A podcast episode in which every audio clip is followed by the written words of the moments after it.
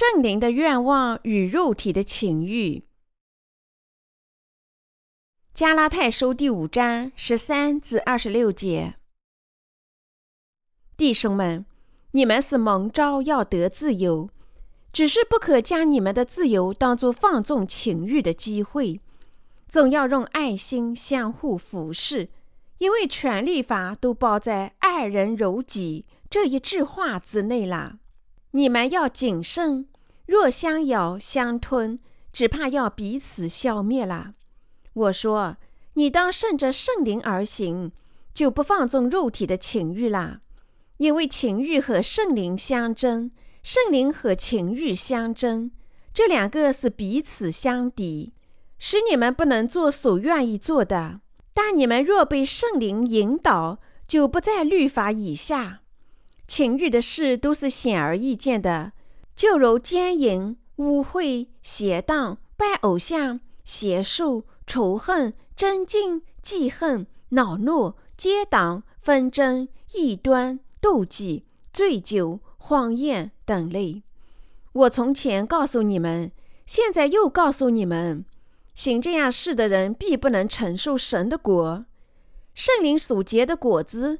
就是仁爱、喜乐、和平、忍耐、恩慈、良善、信实、温柔、节制，这样的事没有律法禁止。凡属基督耶稣的人，是已经把肉体连同肉体的邪情私欲同钉在十字架上了。我们若是靠圣灵得生，就当靠圣灵行事，不要贪图失明，彼此远弃，相互妒忌。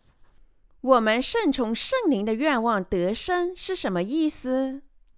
使徒保罗在今天的经文里说：“顺着圣灵而行。”那么，我们重生人在神面前顺从圣灵的愿望是什么意思呢？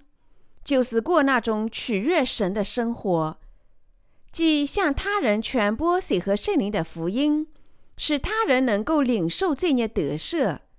什么东西能在我们心里唤起圣灵的愿望，使我们顺从这些愿望得生呢？是对水和圣灵福音的信仰。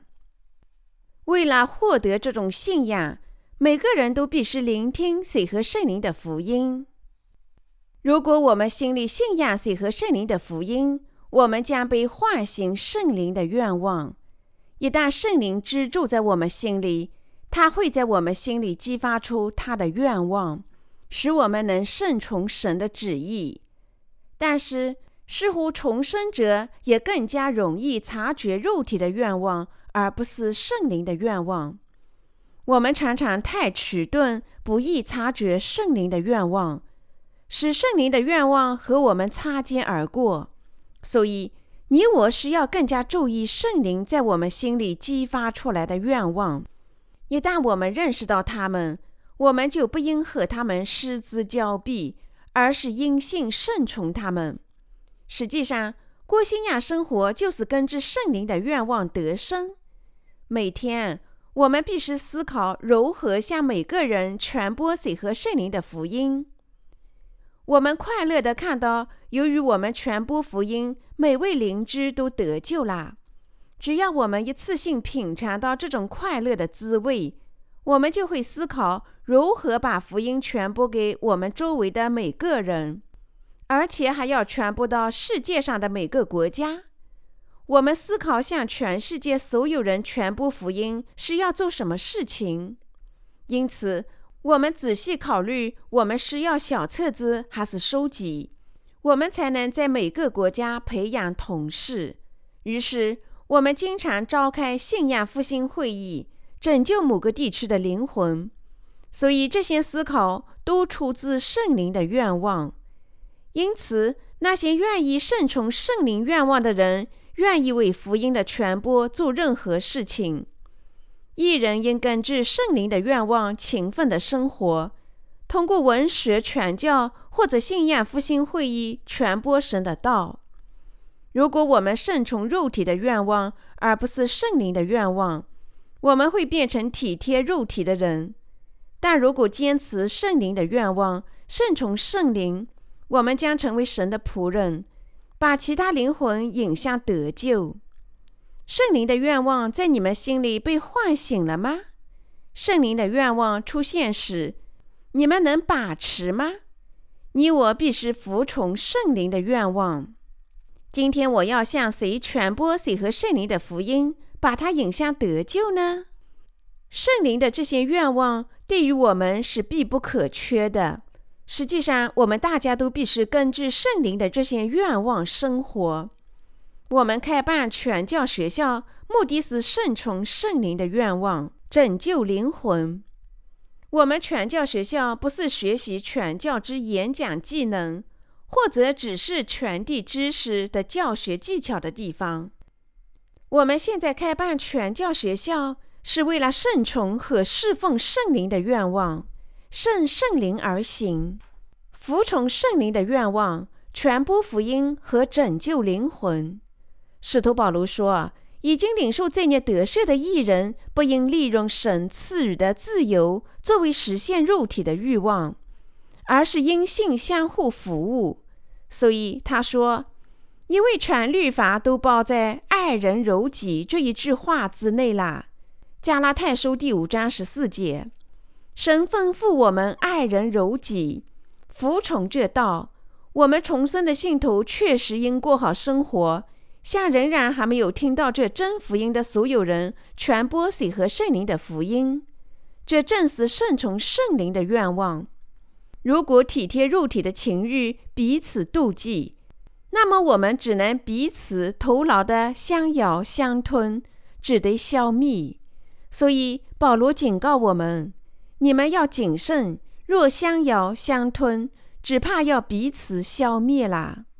加拉太书第五章十五节，他接着说：你当顺着圣灵而行，就不放纵肉体的情欲了。加拉太书第五章十六节：如果我们把侍奉水和圣灵的福音作为当务之急，那么肉体的情欲绝不能得逞；但是，如果我们顺从肉体的情欲，而不是顺从圣灵的愿望，那么我们只能最终满足肉体的情欲。所以，你我必须因圣灵的愿望得生，信仰水和圣灵的福音。如果我们优先考虑圣灵的工作，那么肉体的愿望必定自然消失。另一方面，如果我们不能顺从圣灵的愿望而行，那么我们绝对顺从肉体的愿望而行。使徒保罗在加拉太书中明确地说：“顺圣灵的愿望而行，就是顺水和圣灵的福音而行。”圣灵对我们的愿望。就是顺从水和圣灵的福音和神的教会联合。如果我们水和圣灵福音的信徒顺从肉体的愿望，那么我们最终会抛弃守灵的一切。人即使在重生后，也没有理由不与神的教会联合，因为他们顺从肉体的情欲，而不是圣灵的愿望。因此，即使人已经重生，除非他顺从圣灵的愿望，否则他不能过正确的信仰生活。他的信仰最后丧失。我们始终只有两种愿望：一种是属灵的愿望，另一种是属于肉体的愿望。他们彼此抵触。所以，如果我们首先顺从圣灵的愿望，我们自然避免履行肉体的情欲。换句话说。如果我们顺从圣灵的愿望而行，我们将把水和圣灵的福音传播给更多的人。我们传播水和圣灵的福音越多，顺从肉体情欲的机会就越少。因此，我们能过上更加守灵的生活。那正是神告诉我们顺圣灵而行的原因。我们顺圣灵而行是什么意思？让我们思考一下，我们现在正在做什么事？我们现在正在侍奉水和圣灵的福音，不知疲倦传播福音，为福音的传播事业做祈祷。虽然我们一生殚精竭力传福音，我们的思想仍然要保持警惕。我们必须顺从圣灵的愿望得生。但是，即使在这次听到的时刻，我们仍可能顺从肉体的情欲。我们可能在这次拜神的时候入睡，但是如果发生这种事情，我们将不能听神的道。所以，我们应保持清醒的头脑，聆听神的道。那是因为你我有圣灵的愿望，因为我们想听神的道。他吩咐我们顺从圣灵的愿望得生。我们想履行圣灵的这些愿望，寻求真正的满足。我的信徒朋友们，你们是否有时候心里想侍奉主、传播福音？但有的时候，你们这些愿望不是也彻底从你们心里消失，只留下肉体的愿望，渴望做体贴肉体的工作吗？在这些时候，就要坚持圣灵的愿望。那么，你们体贴肉体的情欲就不能靠近你们。作为重生者，我们的心就如同一块海绵，会被接触到的任何东西浸透。如果我们顺从肉体的情欲，我们的心灵就会充满肉体的情欲；但是，如果我们顺从圣灵的愿望，那么我们的心里就会充满圣灵的愿望。当我们根据圣灵的愿望传播福音、侍奉福音、支持传教，或者外出亲自传教时，我们的心便沉浸在这些义的工作里。肉体的情欲没有机会渗透到我们心里。另一方面，我们做了属于气血的工作，那么我们的心将沉浸在肉体的情欲里，正像海绵吸收水一样。我们是要认识到我们的兴趣在哪里，我们顺从什么愿望，我们的心便完全沉浸在这些东西里面。因此，我们必须顺从圣灵的愿望。耶稣对我们说：“当孝敬父母，又当爱人如己。”马太福音第十九章十九节。因此，我们必须全心全意地拯救灵魂，绝对的顺圣灵而行，使每个人都能听到水和圣灵的福音。当我们外出见证这真福音时，我们确实看到使徒需要拯救的人，需要拯救的人如此之多。我们只得为侍奉水和圣灵的福音做准备。从我们的声音到我们的财富、我们的时间、我们的献身和祈祷，仅仅拯救一个人都需要做大量的工作。所以我告诫传教学校里的新生，在生活中首先要顺从圣灵的愿望。我还要用同样的话告诫我们在全世界各地所有重生的弟兄姐妹：我们顺从圣灵的愿望，直至末日。但是，我们真的能做到吗？如果我们严格顺从圣灵的愿望而行，那么我们能因信得生，直至末了。我们顺从圣灵的愿望得生。我们必须顺从神赐予我们的神圣愿望而得生。我要对你们所有人明确的说明：从我们全教会的学生到我们的工人、我们的弟兄和姐妹，首先顺从圣灵的愿望得生是绝对必要的。只有那时，你们才能过上正确的信仰生活，你们才能正确的辨别圣灵的愿望呢？我们是要认识到什么是圣灵的愿望，有了这样的认识，我们才能抛弃其他所有的愿望，而只顺从圣灵的愿望。愿望本来在这里不成问题。如果剥夺一切的愿望，我们的生活是沉闷和荒凉的。所以，我们至少是要一种愿望，这种愿望应该是圣灵的愿望。如果某人有圣灵的愿望，则他是一位完人。神借水和圣灵的福音，已经从一切罪孽中干干净净地洗了每一个灵魂。但问题是，许多人没有听到这好消息，因此仍然朝着地狱前进。前几天，我看到了水柱喷泉，白色的水珠四处飞溅，场景壮美。喷泉的景象倒映在阳光下，确实美丽动人。水珠散落在喷泉的四周，水从喷泉里喷射而出，柱子不只有一根，不同的速度确保第一股水柱落下与随后而来的水柱发生碰撞，翩翩起舞，共同演奏着一曲管弦乐，简直是太美丽了。我心想。我多么希望耶稣的洗礼及其十字架的福音也这般美丽的覆盖全世界啊！于是我考虑，我怎样才能把水和圣灵的福音传播给全世界的每个人，让这福音覆盖全世界呢？人类有两种愿望：圣灵的愿望和肉体的情欲。根据人顺从的愿望，他或做神的仆人，或做世界的仆人。因为使徒保罗已经认识到这一点，他说：“你当顺着圣灵而行，就不放纵肉体的情欲啦。”我们所有重生人都必须理解这段经文的意思，信仰它。这段经文对于我们每个人都至关重要，从我们全教会的学生到我们所有的弟兄姐妹，我们神的仆人以及我自己，都应该在心里认识他。珍惜他，我们必须有圣灵的愿望。除非我们有圣灵的愿望，否则我们最终过信仰生活是徒然的。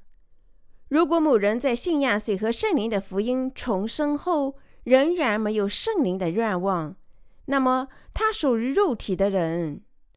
诚然，除非一人怀有圣灵的愿望，否则他们无足轻重。我们必须怀有圣灵的愿望。任何人缺乏圣灵的愿望，都是魔鬼的仆人。那么，什么是圣灵的愿望？圣灵的愿望无非就是向那些还没有重生的人传播水和圣灵的福音，拯救他们。这便是履行我们主的诫命，爱邻如己。我们立志引导全世界每个灵魂领受罪孽得赦。这是值得称赞的愿望，因为圣灵的愿望，我们思考传播福音合一。为此，我们渴望传播福音，通过辛勤的工作和劳动传播福音。但没有圣灵愿望的人如何呢？他们夸口会众之多，每周筹集的奉献之多，他们对这件事情心满意足。那是因为他们的生活目的不是拯救灵魂，而是他们顺从肉体的骄傲和情欲得生。所有不信水和圣灵福音和没有重生的人，都只能顺从肉体的贪欲得生。不管他们是牧师还是俗人，这些人以肉体的情欲而不是圣灵的愿望为良。他们不能顺从圣灵的愿望，即使他们想这么做。但是，因为他们还没有领受这些得赦，因此圣灵还没有居住在他们心里。他们的心里还没有圣灵居住，圣灵怎能在他们心里激发愿望呢？但是，拥有圣灵愿望的人传播水和圣灵的福音，这样做，他们拯救灵魂，在圣灵的指导下领导他们，教导重生的人如何过真正的信仰生活。他们顺从圣灵的愿望得生，他们结出圣灵的果子，如仁爱、温顺、和平以及自具。他们把毕生献给拯救他人灵魂的事业，忍耐和坚持到底。每个借水和圣灵的福音重生的人，必须持有圣灵的愿望。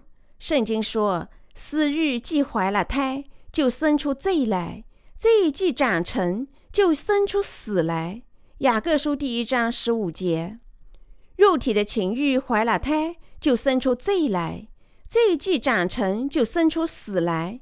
圣灵的愿望怀了胎，圣灵就能得永生。圣灵的愿望对重生人来说是绝对必不可缺的。我常常暂且认为各种愿望都是恶的。古韩国有一句格言说：“视金钱如粪土。”自童年起，我就特别牢记这句格言，我心里不断的铭记这句格言，认为金钱如粪土，总是下决心不被唯物主义所吸引。我下决心无论如何不能曾有任何的贪欲，因为我认为，如果我陷入唯物主义，我的心灵会受到污秽，变成一个罪恶的人。但是我在领受这些得赦和阅读圣经后，我发现自己有一种愿望，这是圣灵的愿望。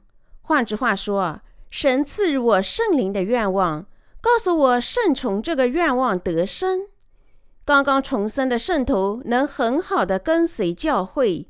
因为他们起初对信仰生活知之甚少，即使他们或许没有圣灵的愿望，他们仍然能跟随教会，服从教会的领导。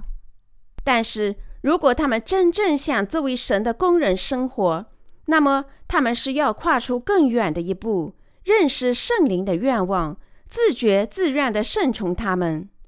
只有那时，他们才会赞同圣灵的愿望，跟随他们。心想，我也希望其他灵魂得救。我要拯救他们，我要准备好一切，拯救其他的灵魂。现在我们心里有了圣灵的这些愿望，我确实充满感谢。当我们心里兴起这些守灵的愿望时，我们不应忽视或者破灭它。我们不应熄灭圣灵的愿望。如果圣灵的愿望一旦兴起，我们就消灭它，那么我们一无所有。所以，我们一人则不能抑制或者丧失圣灵的愿望。每当圣灵的愿望在我们心里兴起，我们应该认识到，这愿望非但不会伤害我们，而是对我们的灵魂是大有裨益的。每当圣灵有意的愿望在我们心里兴起时，我们应立即顺从这个愿望。当我们醒悟我们的愿望是传播福音时，我们只是传播福音；当我们被唤醒尽力侍奉福音时，我们只是尽一切努力侍奉福音。我们以各种不同的形式侍奉福音，并且有时为传播福音向教会捐款；有时我们心里兴起了圣灵的愿望。迫使我们献出更多的东西。像这些时候，如果抑制这个愿望，拒绝或者放弃它，就会熄灭圣灵的愿望。我们只是简单的顺从圣灵的愿望。如果我们激起侍奉主的愿望，不论在哪一方面，我们只是像天真的孩子一般侍奉主。只有那时，我们才能结出许多圣灵的果子。当我们的心里愿意传播福音时，我们就应外出传播福音。当我们做福音的工人，把我们的生命完全献给福音时，我们就应该做这样的工人，把我们的生命献给神。无论我们身在何处，如果想全心全意的侍奉主，我们都应这样完全的侍奉主，那就是顺从圣灵的愿望。我们常常忽视圣灵的愿望，我们感觉太迟钝，不能感觉和理解圣灵的愿望，不能顺从这愿望。即使神激发某些守灵的愿望，我们也愿意跟随他们。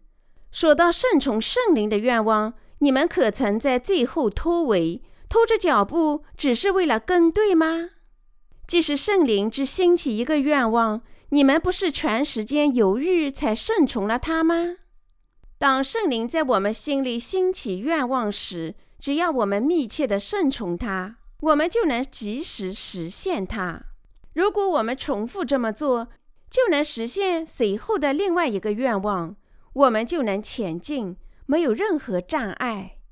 尽管如此，如果圣灵鼓励我们，而我们拖拖拉拉，不听从圣灵的指导，一事无成，我们的主会多么沮丧啊！主说他会吐出不冷也不热的温水，他痛恨温水之人。只有我们心里有圣灵内住，我们才能认识到圣灵的愿望，使圣灵在我们身上兴起了他的愿望。换句话说，圣灵只降临在那些借水和圣灵的福音重生的人身上。而且，神只在那些被圣灵内住的人身上兴起圣灵的愿望，因此，只有那些信仰水和圣灵的福音而重生的人，才渴望侍奉神，传播他的福音，乖乖顺从圣灵的愿望。如果顺从圣灵愿望的人想和不顺从圣灵愿望的人合作，他一定会气馁、生气和狂躁。既然那些应该顺从神的旨意得生的人，甚至不顺从圣灵，这些人怎么可能迈出前进的一步呢？然而，同时，教会领导不能放任他们自流，所以这是极其麻烦的事。曾经领导以色列百姓的摩西，不能顺从圣灵的愿望，抛下其他人，告诉他们说：“不管你们愿不愿意跟来，你们爱怎么做就怎么做吧。”这位领袖摩西人必须领导他们。当摩西说：“耶和华已赐予我们迦南地，让我们走吧。”有些以色列民却在背后抱怨，这些人常常拖后腿。同时，他们一直抱怨和挑剔：“你为什么要把我们带到旷野，让我们饿死呢？埃及没有埋尸场，你要把我们带到红海，让我们葬身大海吗？”那些紧跟摩西的人开始品尝到了奇迹，毫不犹豫地跟随他，赞美神。但那些远远尾随摩西的人，只因为他们没有别的选择，他们始终亵渎神。指责，对他指手画脚。那么你们怎么样呢？你们属于哪一种人？和那些紧密跟随神仆人摩西、享受一切事的人那样，你们必须和主的教会联合，朝着指引的方向紧密地跟随你们的领导。如果有我说，我愿意自己做完所有的事情，但实际上。做神的工作曾在许多独裁方面，毕竟神是一位独裁者。神说：“只有他能得荣耀，因为他是唯一的神，我们唯一崇拜的对象，我们唯一的救世主和唯一全能的神。正如他拯救我们是因为要拯救我们，正如他创造我们是因为他要创造我们一样，神做一切事情。”都出于他自己的意愿，他通过仆人直白地显明他的旨意。因此，如果有人说这教会是神的教会，但却办得像张俊一样，我对他说：“你为何这么长时间才认识到这点？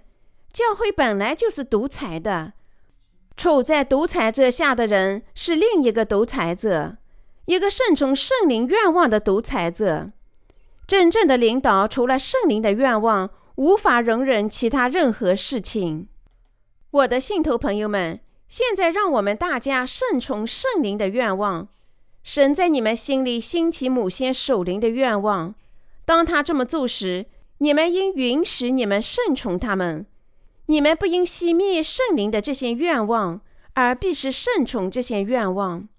神警告我们，不要相咬相吞。而要顺从圣灵的愿望，免得我们彼此消灭。如果我们只忙于抬高自己，争论谁更好，妨碍福音的传播，或者通过一些毫无根据的流言蜚语，彼此贬低对方的名声，而不是热诚的传播谁和圣灵的福音，对拯救灵魂的工作感兴趣，那么我们什么事情也做不了，只能违抗圣灵。这正是自寻毁灭和顺从肉体的情欲。世界的许多宗教、世俗的价值观激起了肉体的欲望，不会让我们这些信仰谁和圣灵福音的人自善其身。虽然我们不顺从肉体的情欲，但我们在肉体上是软弱的，所以我们应认识到这个世界多么坚持不懈地攻击我们这些弱点。我告诫你们大家。不要再容忍任何误导你们的东西。圣经称世界的宗教家为英勇的猎户，《创世纪》第十章第九节。猎人狩猎动物，但英勇的猎户猎取人的灵魂。这些英勇的猎户正是魔鬼的仆人，他们的主要工作是抵御那些传播水和圣灵福音的人，阻止他们传播福音。他们是肉体情欲的追随者，把建造教堂大楼和发展教会的会员视为事业的成功。如果有人传播神的水和圣灵的福音，我们应当尊重他。这世上没有别的工作像传播水和圣灵的福音那样美丽和有价值。虽然世上有许多人在传教中调用神的道，但实际上很少人用水和圣灵的福音传播罪孽得赦的真理。无论传教士在布道方面多么出色，如果他在自己的布道里不传播水和圣灵的福音，那么他不能被视为真正的传教士。无论他是一位多么杰出的传教士。他都没有水和圣灵福音的传教士那么宝贵，所以许多人在传播谬误，只因为他们不知道什么是真正宝贵的东西，什么是主精确的旨意。顺圣灵而行，顺从他的愿望是神的旨意，但是这些人认识不到这点，所以每天为琐碎的问题争论不休，日复一日的对抗神。想伤害那些传播水和圣灵福音的人，这不是他们应该做的事情。你们也不应像这些人，你们不应伤害那些传播水和圣灵福音的人，而应尊敬他们。他们理应受到尊敬。如果我们不愿意顺从肉体的情欲，不愿意满足这些情欲，则我们必须顺从圣灵的愿望。如果我们顺从圣灵的愿望，那么，我们自然不可能满足肉体的情欲。没有人能同时顺从两种完全对应的愿望。你们在午休时间外出做见证，你们能同时打盹吗？不，你们不能同时做两件事情。如果你们顺从圣灵的愿望，你们当然不能顺从肉体的愿望。换句话说，如果人顺从圣灵的愿望，那么，肉体的情欲自然消失，就像人不能同时传播神的道和犯罪一样。我们克服肉体的情欲，不是靠自我下决心和自我挣扎，说我要战斗和战胜肉体的情欲。相反，当我们顺从圣灵的愿望，我们便不再顺肉体的情欲而行。当我们顺从圣灵的愿望时，肉体的情欲甚至不能起作用，所以圣灵的愿望被判得胜。如果你们参与拳击比赛，你们的对手没有在比赛时显身，那么你们被判得胜，冠军的腰带归你们所有。同样，如果我们勤勉地顺从圣灵的愿望，勤勉地侍奉福音，那么我们没有足够满足肉体的情欲。所以，圣灵的愿望因为肉体的情欲缺席而统治我们。当我们外出做见证时，我们怎么能坐在大型购物中心的咖啡厅里呢？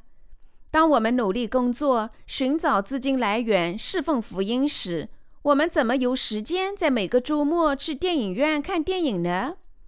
因为没有时间，我们自然放弃了肉体的情欲。所以，我们能轻而易举地击败肉体的情欲。所以，我们应该顺从圣灵的愿望，鼓励他们。尽管这是我侍奉主现在能做的一切，我希望更多的侍奉他。我们培养这样的愿望。我从圣灵的愿望那里得到许多的丰富。主返回到世界上的日子已经越来越近了。我们不能完成圣灵愿望的所有丰富，非常难过。尽可能多的出版福音书籍，也是圣灵愿望的丰富。那么，我们用什么资金出版各种不同的福音文学作品，以及我们属灵成长的系列丛书呢？如果我们发掘和培养圣灵的愿望小于我们的线索，我们没有理由找不到这些资金。也没有理由不用全世界的每种语言出版我们的书籍。至今，我们已经用数十种语言出版了大约两百多种图书，已经在传教事业中投入了大量的金钱。